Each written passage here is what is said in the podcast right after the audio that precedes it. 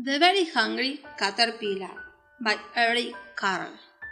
In the light of the moon, a little egg lay on a leaf.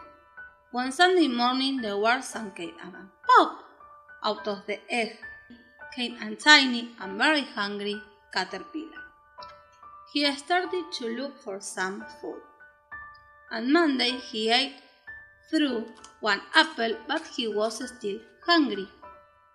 On Tuesday, he ate through two pears, but he was still hungry.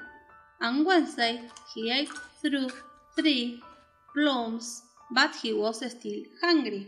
On Thursday, he ate through four strawberries, but he was still hungry.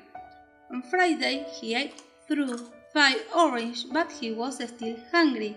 On Saturday, he ate through one piece of chocolate cake, one ice cream cone, one pickle, one slice of sweet cheese, one slice of salami, one lollipop, one piece of cherry pie, one sausage, one cupcake, and one sliced watermelon.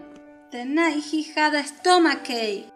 The next day was Sunday again. The caterpillar ate through one nice green leaf, and after that he felt much better.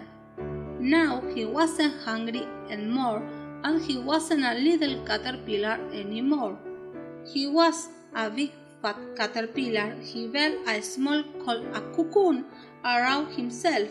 He stayed inside for more than two weeks. Then he nailed a hole in the cocoon, pushed his way out. Um, he was a beautiful butterfly.